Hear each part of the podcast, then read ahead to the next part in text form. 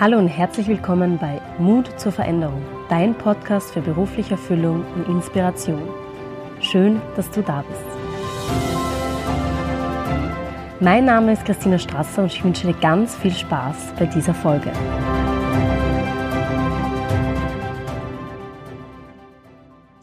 Heute habe ich Romana Hasenöhr von bullireisen.eu zu Gast und freue mich schon sehr auf ihre Geschichte auf den Blick hinter die Kulissen und auf den Veränderungsprozess und den Weg zu ihren Träumen.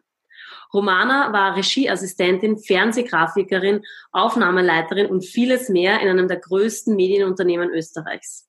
Nach der Kündigung ist sie dann haarscharf an einem finanziellen Ruin vorbeigeschlittert, der aber genau das war, was es gebraucht hat, um dahin zu kommen, wo sie heute steht.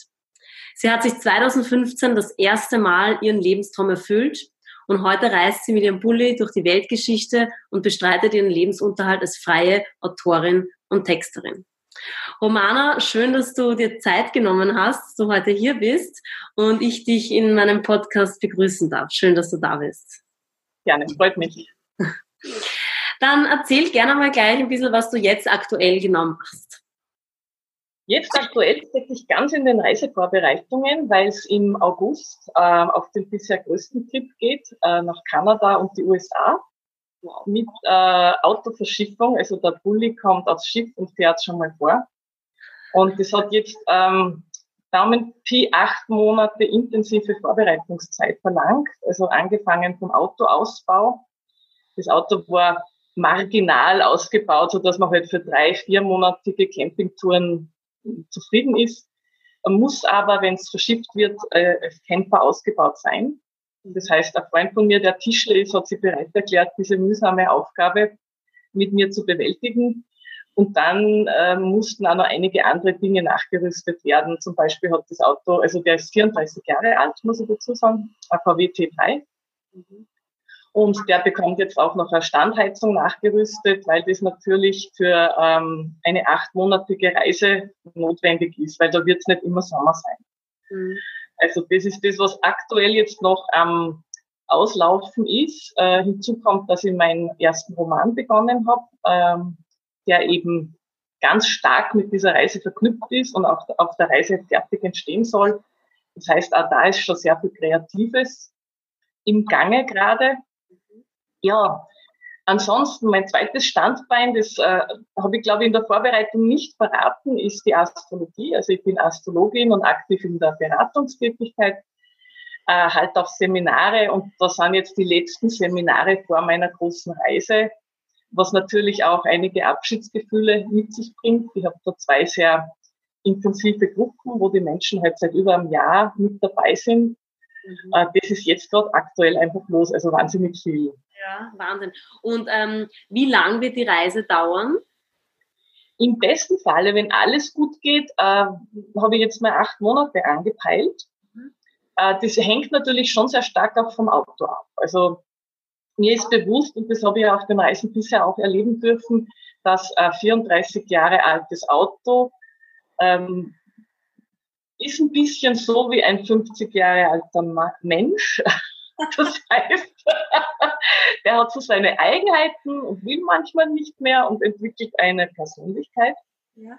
Und äh, da, ich sag mal, ich glaube nicht, dass was ist, aber im, im schlimmsten Falle müssen wir halt früher sein. Und äh, reist du alleine? Alleine mit, warte, ich schwenke mal kurz nach unten, mit Wander. Ah. Die schläft jetzt. Wanda ist heute sauer, weil wir mussten gestern noch einige Impfungen machen beim Tierarzt für die Reise und das war dann, okay. Mh, hm, ja. und das heißt, du, du hast, das ist, das ist dein erster Roman, aber also, soweit ich informiert bin, hast du schon viele Bücher geschrieben. Genau, genau. Begonnen hat, ähm, warte mal, wann ist das rausgekommen? 2015 ist der Garten in der Tasche erschienen. Mhm. Ähm, da war es mir ein Anliegen für Menschen mit null Budget und null Garten eine Selbstversorgungsidee zu kreieren. Das habe ich dann zwei Jahre getestet, also 2013 im Sommer begonnen, alles in Einkaufstaschen anzusetzen, in gebrauchten Körben und was einfach übrig bleibt am Tag. Ne? Und äh, nach einer zweijährigen Test- und Schreibphase ist das Buch dann rausgekommen. Ich habe zu meiner eigenen Überraschung auch sofort einen Verlag gefunden, weil es ja immer hieß, ma, mit einem Sachbuch und Gartenbuch, da wirst du sowieso keinen Verlag finden. Das war das überhaupt kein Problem. Und der Verlag hat dann mich auch motiviert, weiterzumachen. Also die haben dann gesehen, dieses Do-it-yourself liegt mir sehr, haben dann gefragt, äh, ob ich nicht äh, etwas mit Textil machen kann. Dann ist ähm, als nächstes gekommen, das natürlich Färben mit Pflanzen.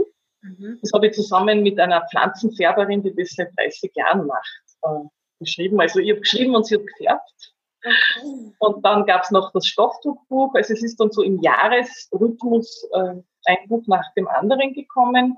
Mhm. Und dann mit der Romy Siegel vom Coworking Space Salzburg, also die Gründerin dieses Coworking Space, das Do, It Your, Do What You Love, das es rausbringt. Das ist ähm, eine Anleitung eigentlich, wie man einen Coworking Space hochzieht oder was Coworking überhaupt ist, was das Spirit dahinter sein sollte, weil es ja für uns in Salzburg mehr ist als einfach nur ein Gruppenbüro, wo man halt nicht alleine ist. Ja.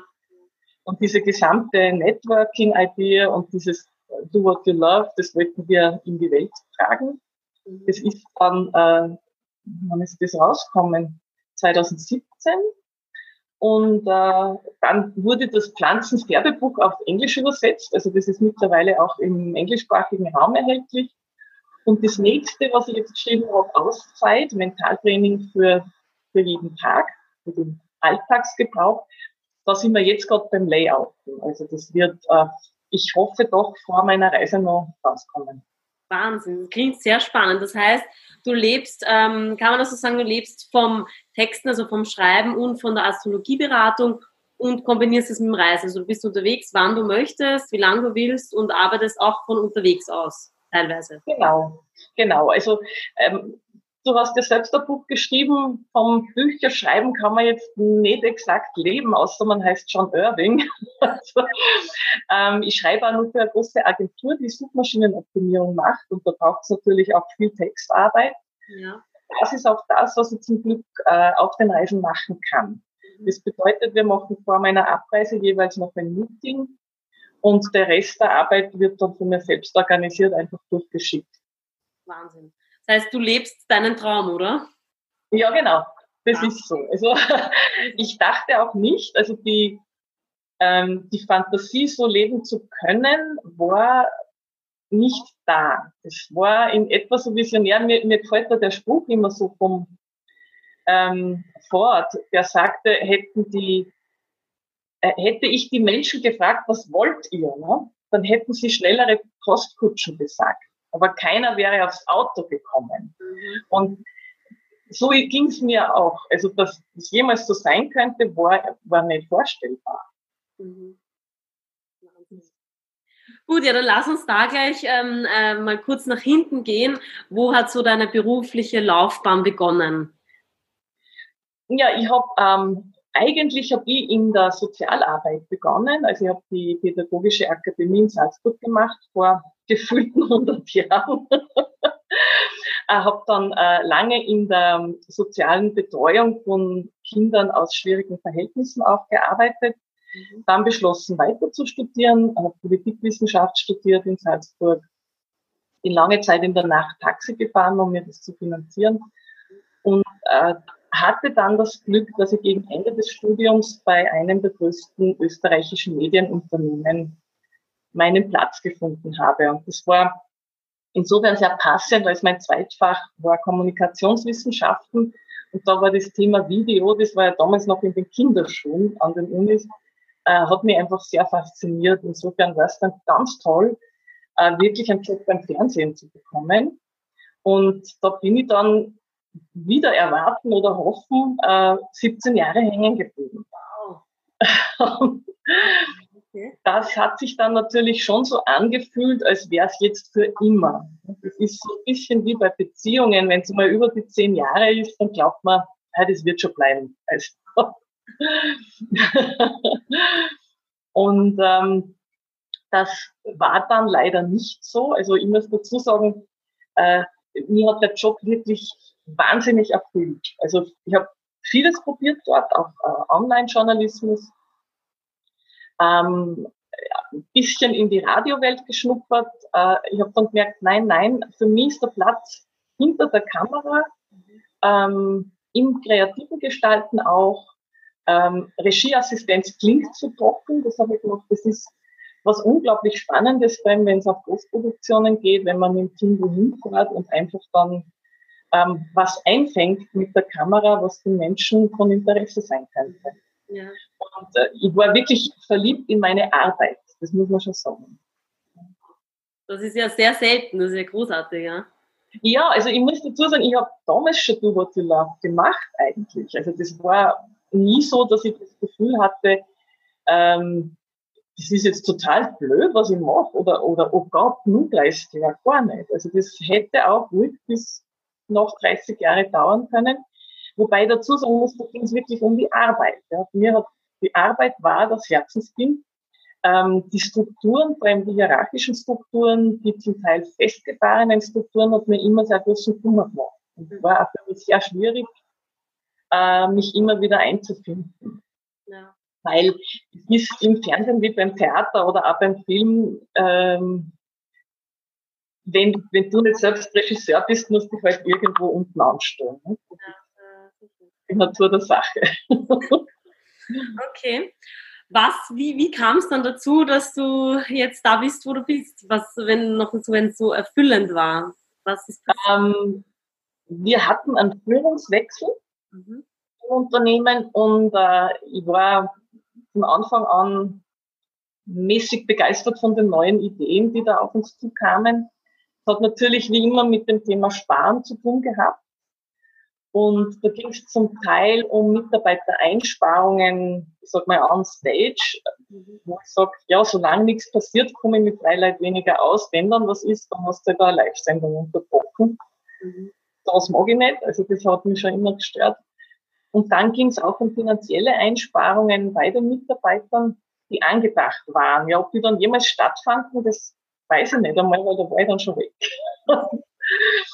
ähm, ich habe dann äh, einmal bei einer Sitzung, ähm, das war im August 2012, einfach vehement dagegen protestiert äh, und ähm, mein, ich sage das dann so, wie es ist. Nicht? Ich habe halt gesagt, äh, bevor ich jetzt mit 6,50 Euro pro Stunde nach Hause gehe, davon kann ein erwachsener Mensch nicht leben in Österreich. Ne?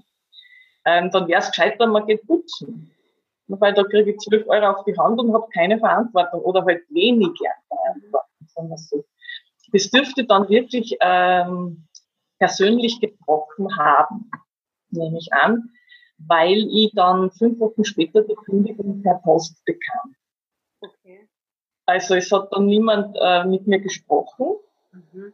Wäre jetzt auch, äh, sage ich mal, ad hoc nicht möglich gewesen. Ich bin, glaube ich, eine Woche nach der Sitzung äh, auf Urlaub gefahren, war fünf Wochen in Griechenland mit meinem VW-Bus, war unglaublich voll. Und ähm, äh, als ich dann zurückkam, hätte der Brief im Postkasten sein sollen, was er nicht war, weil natürlich ein Einschreiber nicht einfach ins Postkasten worden also ich ging dann tatsächlich in meinen ersten Arbeitstag, ohne zu wissen, dass ich kündigt bin. Oh, okay. Und äh, das war insofern sehr hart, weil ich habe wahnsinnig liebe Kollegen gehabt, die mich alle schon beim Reinkommen gefragt haben, und du, wie geht's dir denn jetzt? Was machst du jetzt? Und ich dachte mir, ähm, seit wann sind fünf Wochen Griechenland so lebensverändernd? Also was soll ich jetzt machen? Ich stelle mich hinter die Kamera und stöße ein. ähm, es hat dann wirklich eine gute Stunde gedauert, bis jemand sich getraut hat, mir den Fakt darzulegen. Das war eine extrem skurrile Situation. Also ich sage es ganz ehrlich, da kriege ich heute noch Herzblut. Und das ist jetzt sieben Jahre her. Das ist einfach ähm, höchst eigenartig für einen selbst. Und ich bin dann aus, kurz natürlich aus allen Wolken gefallen. Ähm, was dann ganz lustig ist, das äh, finde ich jetzt so vom ähm, Verhalten des Menschen gell, so spannend. Es kam ganz kurz der, nach der ersten Schockstarre eine unglaubliche Euphorie. Okay. also so, das, das war so eine Woche später. Ich habe dann, ich war damals noch in einer Partnerschaft, habe meinen Partner natürlich sofort angerufen, da war ich noch aufgeregt. Eine Woche später habe ich dann gesagt, du, jetzt können wir Urlaub fahren, so viel wir wollen, weil jetzt habe ich frei. ich habe dann sofort einen Flug gebucht in die Türkei äh, und an, zum Polarlichtwatchen nach Island eine Woche. Und es kam dann erst, äh, es dauerte wirklich, bis dann äh, die Seele begriffen hat, hm, da fällt jetzt ein Faktor, gell? also nämlich der des Geldes, das dann nicht mehr kommt. Aber dieses erste, diese erste Euphorie, das habe ich dann rückblickend sehr spannend gefunden. Also ich war wirklich außer Rand und Band kurz mal. Und warst du dann sofort freigestellt ab dem Tag der Kündigung? Nein, nein, ich musste noch ein paar Dienste ableisten, aber nachdem ich ähm, also ich war ja nicht angestellt, muss ich dazu sagen, offiziell, sondern freier Mitarbeiter. Aber das ist jetzt nicht so wie mit Werkvertrag, ist es auch nicht, sondern ein ständig freier Mitarbeiter hat einfach keine bestimmte Stundenanzahl. Das kann in einem Monat 130 Stunden sein und im nächsten 60. Okay. Und wir hatten ja vor meiner Abreise die nächsten Dienstpläne schon besprochen. Das muss man auch im Fernsehbetrieb natürlich die habe ich noch abgearbeitet, dann waren dann noch ein paar Tage Urlaub übrig. Mhm. Also ich habe dann am 5. Dezember das letzte Mal gearbeitet mit der dreimonatigen Kündigungsfrist mhm. und äh, habe dann auch zuerst ähm, dieses plötzlich Zeit haben gar nicht so gemerkt. Mhm. Weil ich hab, äh, das mache ich auch heute noch, daneben auch immer am BFI unterrichtet, Medieninformatik ich hatte noch eine Matura-Klasse bis zum Februar zum Fertigmachen. Also hm, ich habe einfach weitergemacht, ganz normal. Und im Februar kam dann erst der Moment, so, ah, warte mal, da gibt's doch was, was Menschen machen, wenn sie gearbeitet werden, die gehen ja zum AMS dann. Ja, okay. Es hat also wirklich lang gedauert, bis ich das dann auch getan habe. Okay, das heißt, Okay, du, du hast dann die anderen Sachen noch fertig gemacht, die, die Unterrichtsgeschichten ähm, äh, und dann mhm. hast du gedacht, okay, was, was mache ich eigentlich jetzt? Oder beziehungsweise warst dann beim AMS gemeldet und, und dann hast du mal angefangen zu überlegen, was möchte ich eigentlich? Äh, nur gar nicht. Ich bin ja so, also ich, ich wusste ja, ich, ich habe wirklich wahnsinnig viele Qualifikationen, auch mir im Zuge meiner Berufstätigkeit angeeignet. Also ich bin einfach ein Mensch, der das, was er macht, eben gern gut macht und habe auch selbst mir, ich habe am Kuratorium für Journalistenausbildung Fortbildungen gemacht, ich habe Online-Fortbildungen gemacht, also ich habe mich ständig fortgebildet und bin mit diesem Läppchen voller Zertifikate und bestem Gefühl dann da aus der AMS spaziert und dachte auch, da werde ich jetzt mit dem nächsten Traumjob nach Hause gehen. Fertig. Mhm. Also das war wirklich so eine völlig ähm, magische Welthaltung auch meinerseits. Äh, weil die Dame am AMS mir relativ rasch mitgeteilt hat, nicht direkt, schon ein bisschen verpackt, dass ich also für den Arbeitsmarkt mit 44 eher zu alt bin als sonst und außerdem völlig überqualifiziert, mhm. was die Suche schwieriger gestaltet. Ja. Und ich habe mir wirklich in dem Moment, wo die das gesagt hat, war mein erster Reflex wirklich, Gott sei Dank habe ich nicht gesagt, dass ich den Taxischein habe, weil sonst schicken sie mir jetzt wieder Taxi. das wäre das, was ich wirklich nimmer hätte machen wollen. Ne? Also ich habe, das habe ich als meine, nicht als Qualifikation mitgebracht und war dann auch sehr froh.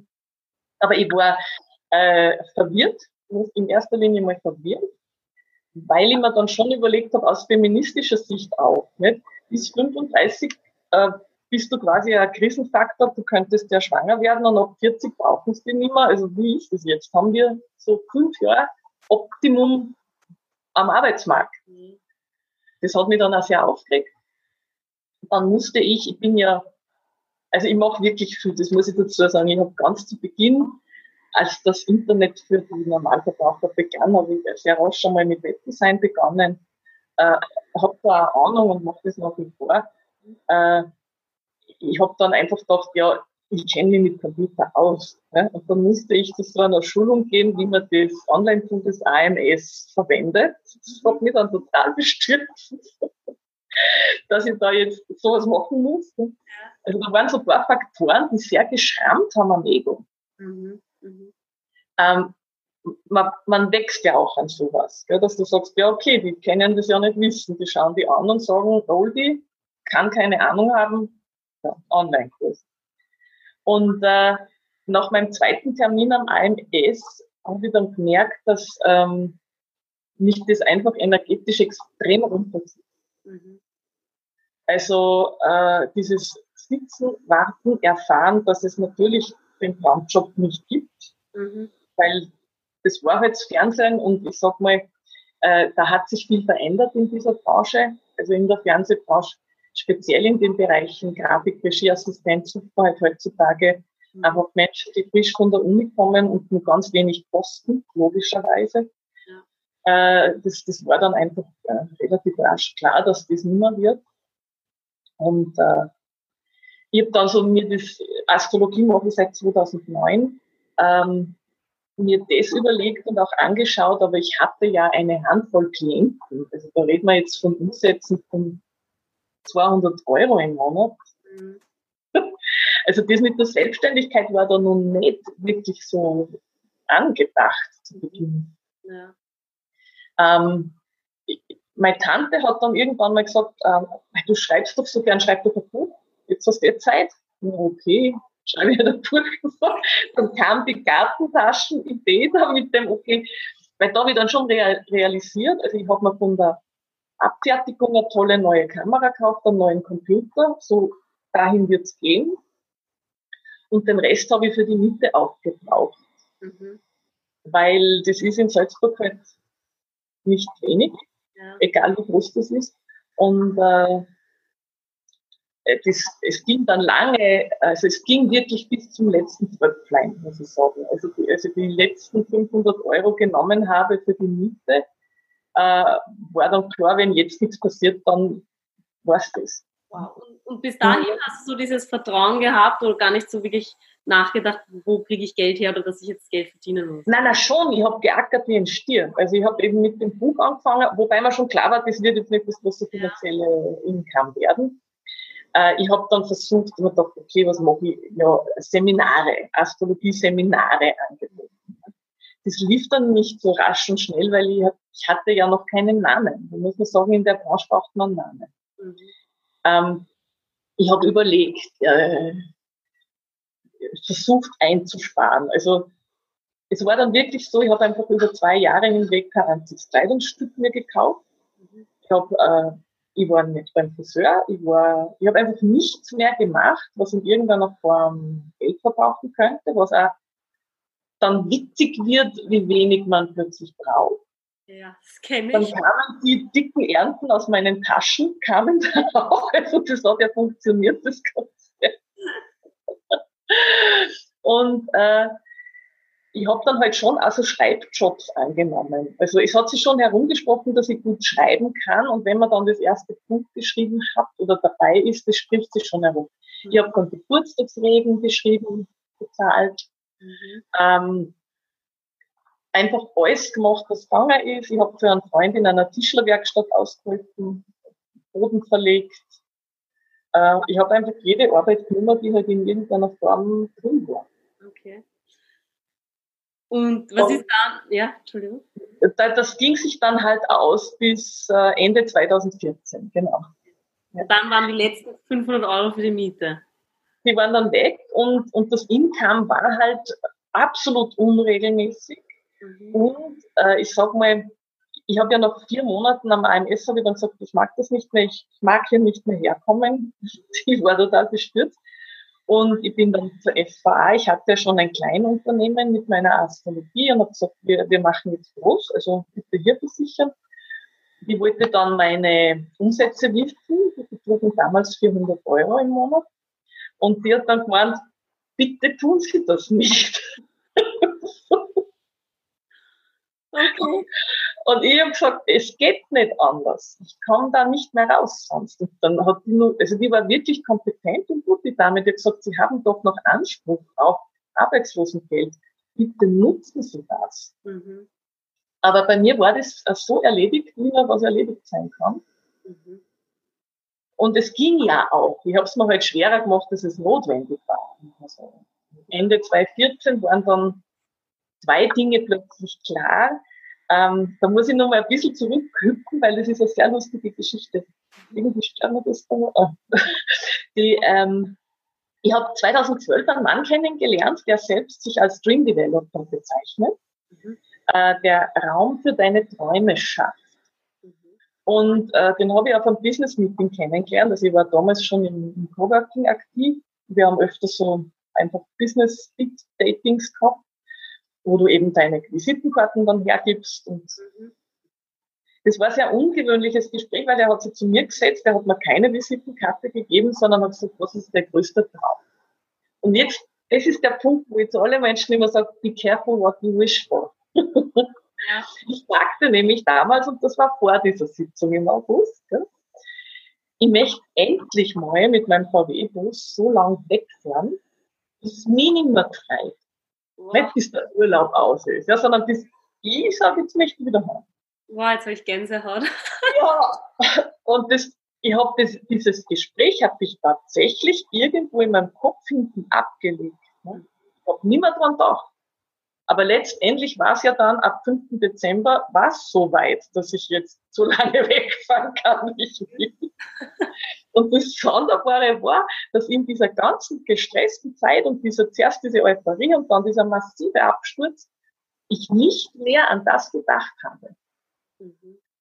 Und im Sommer 2014, also fast zwei Jahre später, sitze ich da und denke mir, Moment mal, da war doch noch was. Mhm. Ich könnte ja jetzt einfach losfahren, weil das fällt mir keiner auf.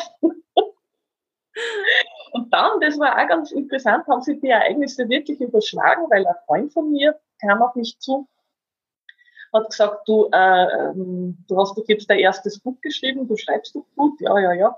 Er ist jetzt CEO bei einer Agentur ja. und sie suchen Texter. Ja. Die wirklich halt, das ist ja Gebrauchstexten, ne? wirklich auf die Suchmaschinenoptimierung hin äh, Webseiten betexten. Mhm. Und ich habe dann gesagt, ich keine Ahnung, ob ich das kann, aber ich schaue es mir auf jeden Fall an, weil die Not wurde ja langsam groß und sichtbar. Und das hat mir letztendlich wirklich, wenn man das so lapsig sagen darf, den Arsch gerettet. Mhm. Mhm. Ich habe mich dann da halt in meiner Art reingearbeitet und, und das äh, begreifen gelernt, wie Suchmaschinenoptimierung funktioniert und schreibe nach wie vor für diese Agentur. Mhm. mhm. Und das war dann äh, ziemlich cool, weil ich habe relativ rasch einmal beim zweiten Meeting angemerkt, ähm, da wäre noch dieser Traum von mir mit dem Wegfahren. Würde euch das stören, wenn ich einfach äh, dann weg bin? Und die haben gesagt, nein, einmal im Monat skypen und fertig. Und dann war's, dann musste am Auto noch einiges gemacht werden. Das war ähm, ein mittleres Desaster, weil eigentlich begann es mit einem Kupplungsschaden der dann zu einer Großrestauration wurde, die aber notwendig war, weil das Auto wesentlich schlechter beieinander war, als wir glaubten. Also wir haben dann wahnsinnig viel, ich durfte in der Werkstatt mitarbeiten, muss ich dazu sagen, so im Sinne eines Praktikums, dass ich einfach auch gewisse Dinge dann selbst erledigen kann. Also ich war dann drei Wochen in der Autowerkstatt und durfte da halt schleifen und diese niederen Arbeiten verrichten. Tank ausbauen und solche Dinge. Und äh, dann waren wir im Herbst 2015, waren wir ganz weit. Okay. Also ich habe mich dann ins Auto gesetzt und bin einfach mal so losgefahren. Ähm, das ist sehr, sehr sonderbar, wenn es plötzlich Zeit keine Rolle mehr spielt. Mhm. Äh, weil du ja nicht mal weißt, in was für Richtung. Also ich habe mir dann gedacht, okay, jetzt fahre ich auf die Dünne Pilar in Frankreich zum Paragliden bisschen. Und dann schaue ich, wie es weitergeht. Und äh, auf der Bühne, witzigerweise, kam dann das erste Mal so ein richtiger Einbruch, weil die Vorbereitungsarbeiten waren natürlich intensiv. Ich sag mal, in einer Werkstatt arbeiten ist sehr anstrengend. Ich ziehe den Hut vor jedem Mechaniker, nämlich dass man das durchhält bis zur Pension. Äh, und es war auch für mich wahnsinnig viel emotional zu verarbeiten. In der Zeit ist auch meine Beziehung dann zerbrochen. Also es war eigentlich, es ist richtig dick dahergekommen, wie man so sagt. Und als ich dann losgefahren bin und das war plötzlich alles nicht mehr wichtig, ja, dann war nach fünf Tagen war fertig. Ich saß da bei schönstem Wetter an der Tünde Pilar und denk mir, wofür mache ich das eigentlich alles? Was ist das für ein Blödsinn? Okay. Also da kamen wirklich Gedanken wie, warum hast du nicht angefangen beim Hof an der Kasse? Die zahlen gut, ja? das ist ein super Team, das weiß ich. Ähm, Wäre ja auch eine Möglichkeit gewesen. Ja, so, so ging das dann.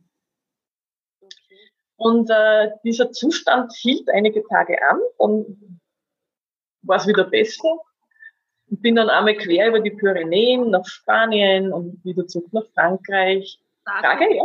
Ah, ja, genau. Und zwar, ähm, weil du gesagt hast, es ging dann ein paar Tage und danach ging es besser. Was war da so? Gab es einen Punkt, warum es besser ging oder was hast du, hast du dafür was getan? Hm, ich habe einmal ich hab einen Blues geschrieben, also für die Gitarre einen kleinen Blues geschrieben. Das habe ich dann absolut amüsant gefunden, weil ich, ich spiele sehr schlecht Gitarre und bin außerdem kein Komponist. Mhm. Aber so mit drei Bluesgriffen und e, etwas Worten ja. habe ich halt so ein Bluesgriff. Das hat mich sehr erheitert. Und das, da ging es dann besser und auch, das ist mir auch aufgefallen, dieser Moment des Aufbruchs macht immer so was ganz Euphorisches. Ja da geht es vielen Reisenden so, bin ich dann draufgekommen. Also ich habe dann in Frankreich einen Mann kennengelernt, das habe ich sehr spannend gefunden, der reist auch alleine, sitzt im Rollstuhl mhm. und bewältigt das in alleine. Also er ist verheiratet, seine Frau kommt immer wieder mal nach, aber die steht halt im Berufsleben und kann nicht einfach vier Monate weg. Ja, und der bleibt auch immer so lange weg. Und mit dem habe ich dann mal mit zusammengesetzt und zum Reden angefangen und wir kamen dann drauf, wir nennen das oder nannten es ab dem Zeitpunkt den Reiseblues, äh, dass das einfach normal ist.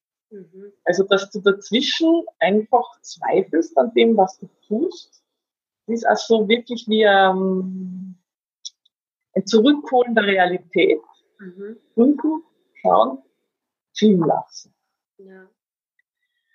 Und dieser, dieser Fluss hat sich dann im Laufe dieser ersten Reise wirklich zu einer Figur entwickelt, äh, die, die er niedergeschrieben hat. Also äh, bis man dann quer durch Italien nach Sizilien war das dann so ein großer, dünner, schlachsiger, dunkelhaariger Typ, der extrem schlechtes Benehmen hat.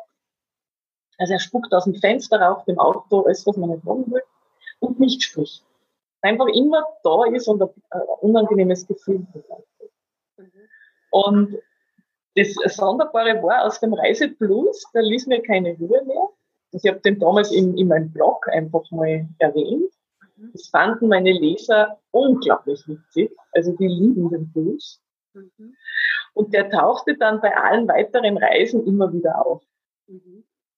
Und äh, er verschwindet auch manchmal an, wo du sagst, ja, verdammt, du wirst ihn nicht los, er ist dauernd da, es, es wird also die Hand auf die Schulter legen.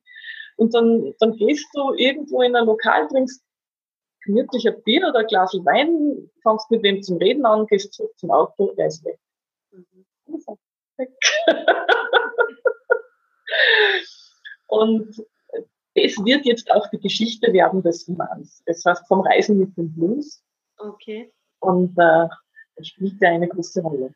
Ja. Okay, ähm, das heißt, man kann schon so sagen, dass es, also für mich kommt es so rüber, als ob du immer so ein bisschen dieses, dieses Vertrauen gehabt hast. Also sicher, man zweifelt, aber an und für sich bist du da sehr locker in das Ganze reingegangen. Ab dem Zeitpunkt, wo der Job jetzt weg war von heute auf morgen, hast du irgendwie, ich habe das Gefühl, dieses Urvertrauen gehabt. Stimmt das? Sehe ich das richtig? Ähm, ich, bin schon ein Mensch mit einem, mit einem sehr, sehr großen Grundvertrauen und einem sehr, sehr großen Grundoptimismus. Mhm. Also bei mir ist schon so, dass selbst in den tiefsten Momenten kannst du mir zum Lachen bringen. Auch über mich selbst. Ja. Also diese alltäglichen Dummheiten, die einem auch passieren, wenn man so in der Krise ist. Ja. Mhm. Ähm, deswegen ist es sicher für mich insofern leichter, weil wenn man den Humor nicht verliert, dann, dann hat man wirklich einen guten Partner mit. Ja. Aber ich muss schon sagen, rückblickend war es eine massive Krise. Wirklich massiv. Mhm. Ähm, astrologisch natürlich super schön zu erklären mit Pluto auf der MC-Achse. Toll, das kennt sich jetzt jeder aus der Astrologie macht. Aber das Problematische ist natürlich, selbst wenn du es weißt, wenn du schaust dir das an bei dir selbst, du sagst, ah, Pluto auf der MC-Achse, dass du in so eine Krise schlittern kannst als frohgemüter Mensch, weiß man vorher nicht. Ja. Also ich sag mal, dass ich irgendwie schaffe, dass irgendwas passieren wird, das war mir schon klar. Mhm. Aber es war schon massive Krise und das war auch der Punkt, wo es die Beziehung nicht überlebt hat. Ja. Es ging irgendwann einfach nicht mehr, weil ich habe mich halt auch, auch massiv verändert. Gell? Wenn man immer so ein Lichtwesen ist und alles ist so super und so klasse und plötzlich sitzt du da und musst einmal weinen und bist verzweifelt und, und stößt dreimal am Tag die Frage, wie soll es weitergehen.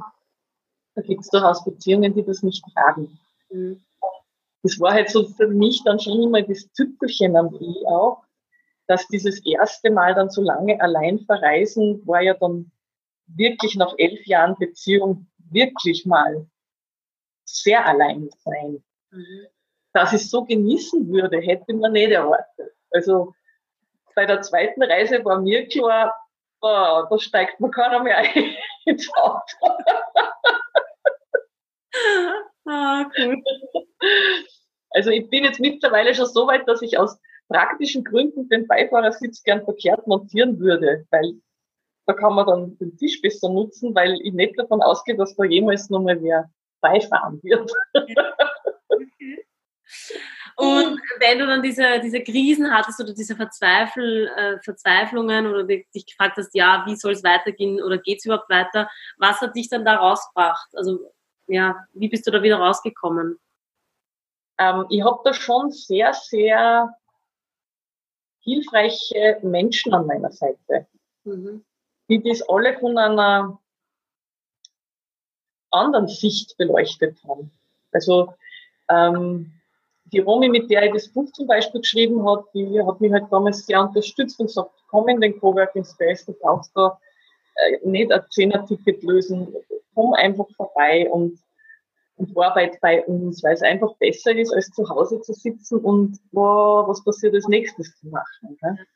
Das war ein Punkt. Äh, der zweite war, ich habe natürlich auch äh, Astrologenfreunde und äh, das ist halt, äh, mir gefällt der Humor dabei so, nicht? weil ich ging dann einmal zu meinem Astrologenfreund Klaus und, und sagt, und gesagt, du hast 40 Jahre Erfahrung in der Astrologie, was mache ich mit diesem Blut? Und er hat gesagt, wenn du einen guten Freund brauchst zum Reden, komm auf ein Glas Wein, mehr kann ich da auch nicht sagen. das waren dann so diese heiteren Momente, auch zu wissen, da ist jemand. Ja.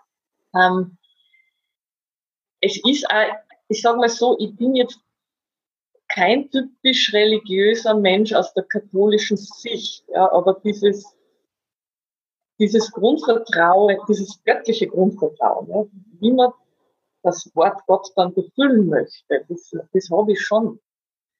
Also mir war schon klar, auch wie es finanziell so eng war. Ja, da war man schon klar, irgendwie wird es gehen, selbst wenn ich die Wohnung kündigen muss. Okay, dann wird sich was anderes auftun. Und schlimmstenfalls sind es dann halt ein paar Monate im Auto mehr. Das ist ja ein Wohnraum. Ne? Also das sind schon, da habe ich im Nachhinein erst gemerkt, das sind so Gedankenexperimente, die andere Menschen nicht, gar nicht machen. Mhm, ja. Das glaube ich, ist schon da. Ähm, was man aus der Krise holen kann, ist, dass man auch visionär ist, sich selbst gegenüber. Oder ich habe damals auch begonnen auf der ersten Reise, wo ja, ich meine, es war klar, es geht jetzt finanziell bergauf, aber ich wusste zu dem Zeitpunkt noch nicht, wird das jetzt halten bei der Agentur? Ich bin ja selbstständig, nicht? ich verkaufe meine Stunden. Mhm. Wird das weniger? Wie muss ich tun?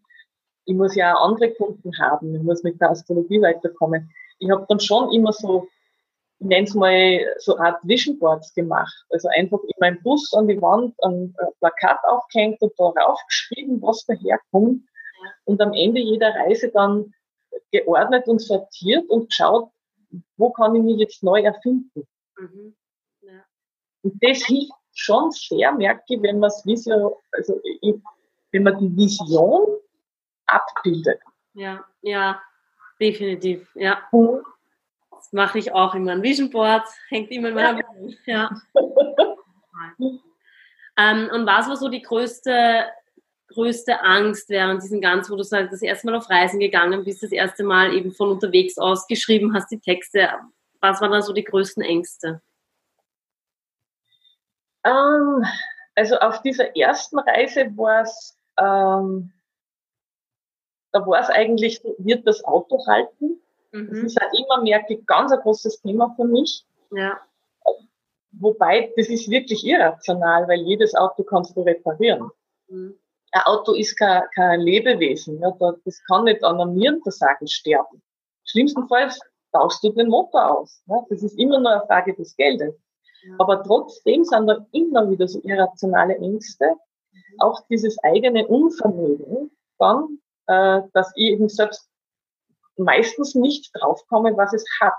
Mhm. Ja. Also ich kann jetzt einiges. Ja? Also alles, was mit Benzinzufuhr zu tun hat, das könnte ich reparieren, aber manches kann ich nicht reparieren. Und das hat mir wirklich am meisten Kummer gemacht, so absurd das klingen mag. Ich habe nie, hab nie Angst gehabt, alleine zu sein. Ja?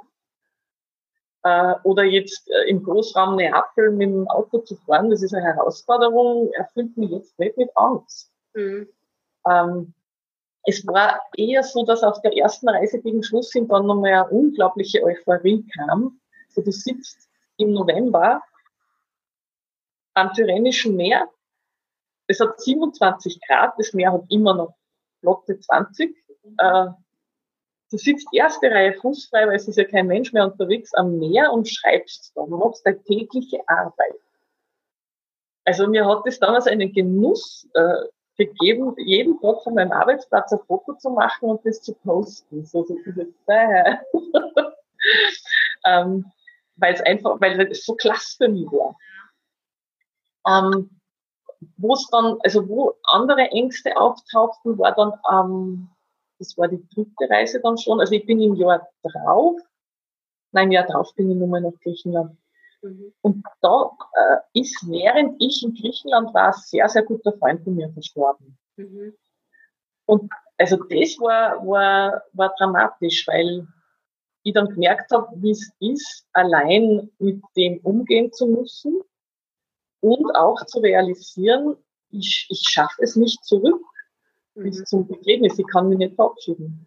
Ja. Also ich hätte in irgendeiner Form vielleicht einen Flug bekommen können, aber ich war jetzt am Peloponnes noch unterwegs, selbst bis ich da nach Athen komme, es war einfach sinnlos. Mhm. mhm. Und das hat dann auf einmal auch so Ängste in mir geschürt, ah, was ist, wenn mit mir was ist? Ja, dann liege ich da herum und keiner weiß, wo man, wo man mich hinbringen soll, auf die Art äh, ist auch ein bisschen irrational, aber das ist schon auch aufgetaucht. Ja. Ich habe anfangs nur so ein bisschen ähm, Ängste gehabt, wenn es ums Wild Campieren geht. Okay. Man von dem abgesehen, dass es in den meisten Ländern Europas ohnehin nicht erlaubt ist oder nicht gern gesehen ist.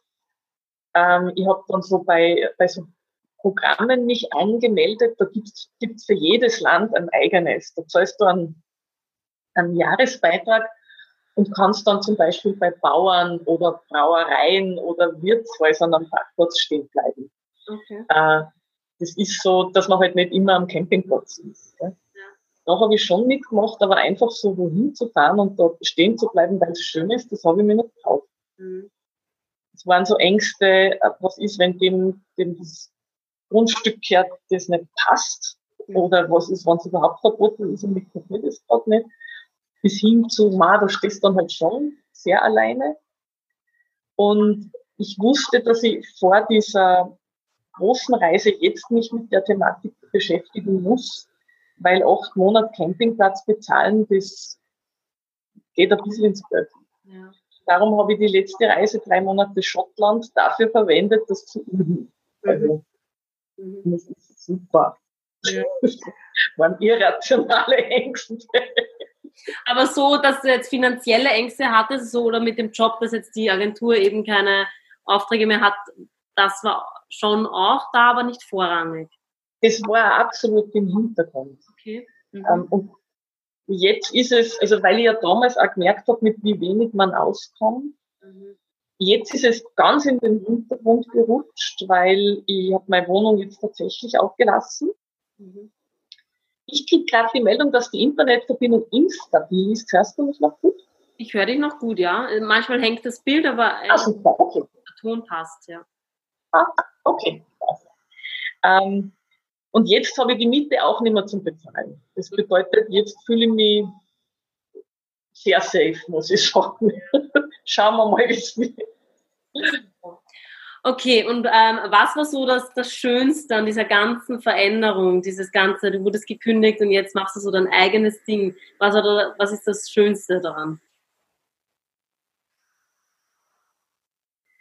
Ah, das Schönste ist wirklich jetzt in dieser Selbstbestimmtheit sein zu können, die, ich, die mir innewohnt. Gell? Also ich muss dazu sagen, ein Teil an der Fernseharbeit äh, war für mich deshalb auch so attraktiv, weil ich wechselnde Arbeitszeiten hatte. Also ich, das war kein 8-to-5-Job. Ne? Weil wir halt mal zehn Tage am Stück unterwegs waren und danach was wieder frei. Mhm. Und weil der quasi klassische Dienst erst am Nachmittag begann, das war damals schon eine große Freiheit.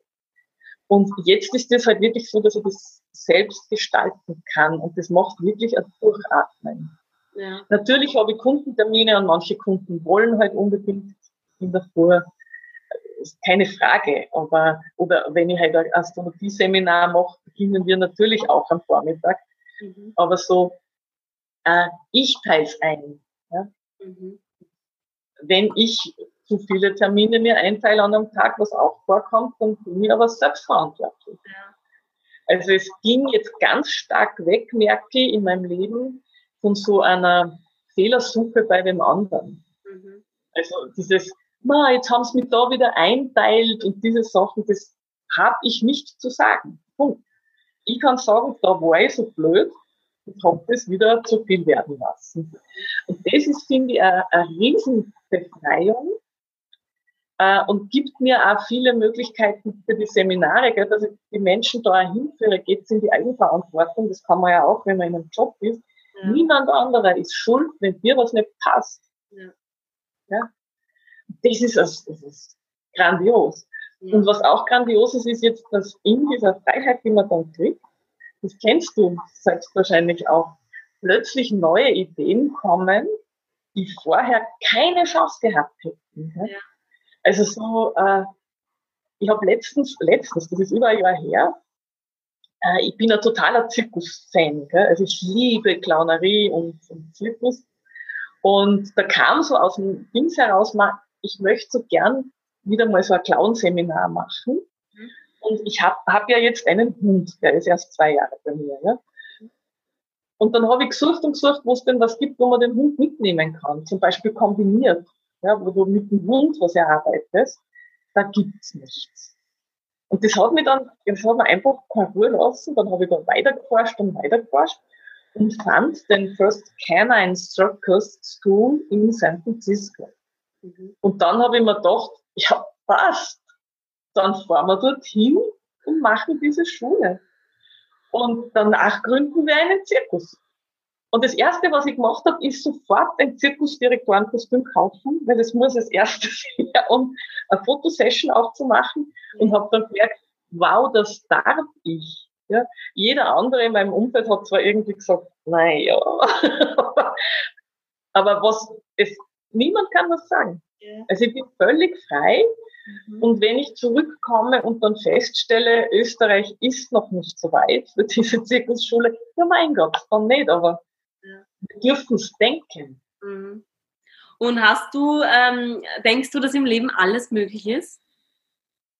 Ähm, ich sag mal, diese Aussagen mit äh, geht nicht, gibt's nicht und alles ist möglich, mit denen bin ich sehr vorsichtig. Mhm. Weil mir halt, das kommt natürlich aus der astrologischen Arbeit, klar ist, dass Menschen sind unterschiedlich gestrickt. Mhm. Ja? Das heißt, für manche Menschen ist was nicht drin. Ich sage jetzt mal Beispiel, ich bin lange Jahre Fallschirm gesprungen. Ja? Mhm. Und ich bin nie gut geworden in dem Sport. Mhm.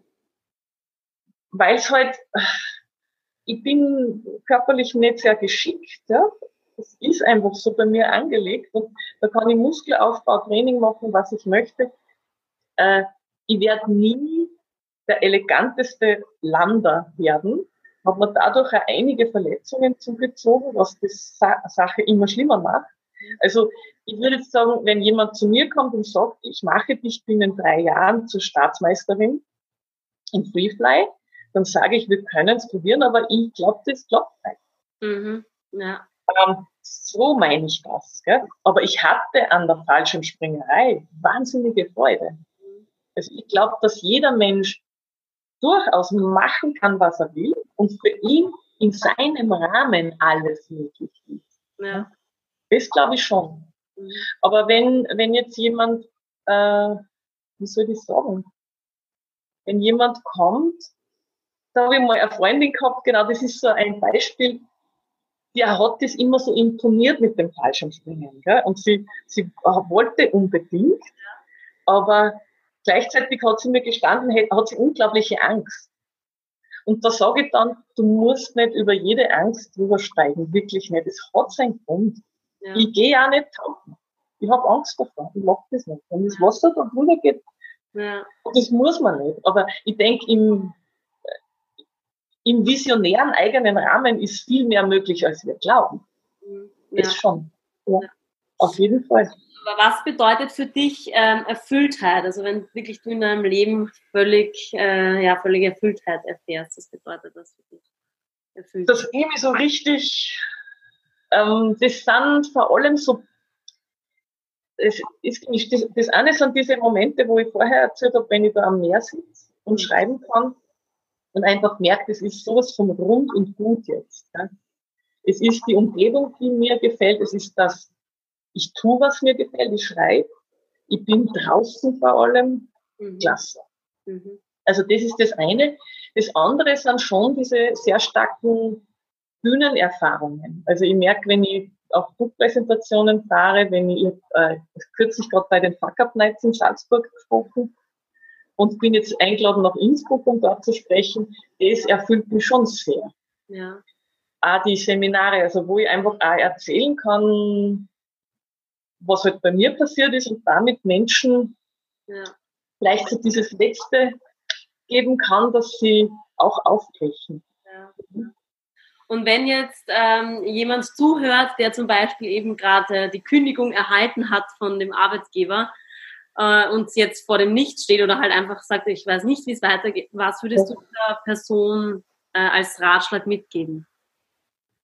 Also ich würde raten, so irgendwie möglich ist. Ja, weil oft ist es dann nicht möglich, weil die Scheuklappen kommen. Gell? Ähm, gleich einmal äh, ins Gespräch mit Menschen zu gehen, die einen gewissen Abstand haben zur eigenen Situation. Mhm. Äh, sprich, nicht, nicht mit der Familie. Ganz schlechte Idee, weil da hat jeder seine eigenen Ängste wieder, die er transportiert. Ja, und da wird man dann oft angefüllt mit Zweifeln. Also gleich mal raus über den Tellerrand zu schauen und zu sagen, mit wem könnt ihr reden? Sei es, dass das jetzt ähm, ein Coaching ist oder sei es, dass es äh, ein Mensch ist, den man mal kennengelernt hat und der einen fasziniert von der Ausrichtung her. Okay? Das heißt, erstes gleich mal rauszugehen und zu sagen, ich lasse mir auch Hoffnung geben. Ja. Und das ist eben, äh, glaube ich, genau der Punkt, weil zu mir kommen ja in die Beratung Menschen in der Situation. Gell? Und die sagen oft, ja, aber ich bin ja aus einem völlig anderen Bereich. Ja. Ich bin ja von mir aus Automechaniker oder im Verkauf. Ich kann ja nicht plötzlich das und das machen. Und da würde ich dann sagen, schon, hör rein, was ist da noch? Ja, was, ah, dieser Gedanke zurück ist so gut. Was wollte ich mit zehn? Was wollte ich mit zehn werden? Mhm, ja. Und wenn da was noch eine Erinnerung ist, die wirklich zu nehmen und zu sagen, es kann ja nichts passieren, wenn ich das jetzt probiere. Ja. ja? Äh, das, das würde ich auf jeden Fall raten, irgendwie versuchen, zurückzuschauen, was da vergraben ist in einem. Mhm. Weil diese Träume und Visionen, die wir von uns haben, die werden ja zum Teil schon in, in der Schule zugeschüttet. Ja, was willst du werden? Dann sagst du Astronaut, aha, geht ja nicht. Doch, vor. Zumindest bis zur Ausbildung wirst du kommen. Und wenn du dann nicht fliegen darfst, okay. Aber ähm, äh, das wird zum Teil auch durch uns selbst verschüttet, weil jeder Mensch ist auch ein Gutteil bequem. Mhm. Ja? Also ich habe mich in die Fernseharbeit ja hinein bequem auch. Mhm. Äh, und dann werden die Träume immer mehr zugeschüttet, weil man mag nicht mehr raus aus diesem super Fernsehsessel. Und da wäre es halt gut, wenn man zurückdenkt und sagt, okay, was war, was habe ich denn als Kind als erstes gesagt, was ich werden will? Oder was war mit 20 noch meine große Hoffnung? Da hat man ja noch so große Hoffnungen. Und warum sind die jetzt weg? Das würde jedem wirklich anraten. Und auch diese Scheu, äh, sich zu nehmen, durchaus einmal äh, in eine Psychotherapie zu gehen, wenn die Krise so schlimm wird. Ja. Also diese Scheu wirklich überwinden. Man ist deswegen weder verrückt, nur, mhm. nur komplett fertig. Das ist ein Profi, der Hilfe gibt. Das ist nichts anderes wie ein Automechaniker. Ja, ich gehe ja auch, wenn ich nicht mehr weiterkomme, gehe ich in die Werkstatt und sage, mei, ich habe eh geschaut, aber ja. so ist ein, ist ein Psychotherapeut auch zu verstehen. Oder? Finde ich. Also, ich hoffe, dass jetzt nicht die Psychotherapeuten entsetzt. Ja, Ich habe noch zwei letzte Fragen an dich. Ja. Und zwar, wofür bist du dankbar? Wow, das finde ich jetzt total super. Weil wir machen gerade eine 21-Tage-Challenge, wo man jeden Abend was aufschreiben darf. Also drei Sachen. Ähm, da ist in den letzten Tagen wahnsinnig viel hochgekommen bei mir, muss ich sagen. Zum, zum einen bin ich, das ist, kommt jeden dritten Tag daher, unglaublich dankbar, dass dieser kleine Hund in mein Leben eingebrochen ist. Das war ja alles nicht geplant, aber passiert, weil das ähm, mir eine unglaubliche Bereicherung gibt. Mhm. Es ist immer wieder, wo ich dankbar bin. Äh, ich bin total dankbar für, für Begegnungen, die ich habe, äh, wo du sagst, wow, das ist ein Mensch, der Energie mitbringt, äh, die, die bei mir verspüre und die versteckt war. Also, wenn ich solche Begegnungen habe, das ist unglaublich toll. Und ich bin auch sehr dankbar für diesen, ich sage immer, mir innewohnenden Schelm, der mich immer wieder zum Lachen bringt, auch wenn es mir gerade nicht so verläuft. Ja. Also dieser, dieser Humor, dieses Glucksen, das dann aufkommt, wo man sagt, ah, das, das rettet dann auch ganz oft. Mhm. Und hast du ein Lebensmotto? Do what you love. Ich darf mich ja jetzt hier nicht ausziehen, aber nach Fertigstellung des Buches habe ich mir es auf die Schulter tätowieren lassen. aber gesagt, das machen wir jetzt, Gag, ein Marketing-Gag. Doch, schon, das würde ich schon sagen. Ja. Äh, in, nämlich im Sinne, äh, her wirklich rein, was macht dein Herz auf? Gell? Mhm. Und das macht dann. Und wenn das an dem Tag sagt, geh Kräuter sammeln, dann ist das genauso spannend äh, und, und für dich wichtig wie jemand anderer, der sagt, er fährt jetzt, äh, weiß ich nicht, so den TEDx als Sprecher. Ja, ja. ja. Vielen herzlichen Dank für das wirklich sehr inspirierende Interview. Ich danke auch. Echt eine Bereicherung und ich werde deine Reise ganz bestimmt verfolgen. Ah, super, das freut mich voll. ich schicke dann auch eine Einladung zur Buchpräsentation. Ja, sehr gerne, würde mich voll freuen. Ja. Okay. Ja, Dankeschön für deine Zeit und ähm, ja, wünsche dir alles Gute für die Zukunft. Danke, dir auch und äh, wir sehen uns sicher wieder. Dankeschön. Papa. Tschüss. Schön, dass du heute wieder eingeschaltet hast. Ich hoffe, du hast dir für dich etwas mitnehmen können. Ich freue mich sehr, wenn du mir auf iTunes eine 5-Sterne-Bewertung dalässt und mich somit unterstützt. Ja, und hast du schon dein Ticket für mein Tagesseminar am 20.10. in Wien? Wenn nicht, dann habe ich jetzt eine Überraschung für dich. Und zwar mit dem Rabattcode Community30 bekommst du dein Ticket 30% günstiger. Einfach beim Ticketkauf den Code Community30 eingeben und schon kann es losgehen. Solltest du noch nähere Infos dazu brauchen, findest du diese in meinen Show Notes. Alle anderen aktuellen Seminare, Workshops und Veranstaltungen findest du auf meiner neuen Homepage unter www.christinastrasser.com oder auf meiner Facebook-Seite unter Veranstaltungen. Ich hoffe, wir hören uns beim nächsten Mal wieder und bis dahin wünsche ich dir alles erdenklich Gute. Deine Christina.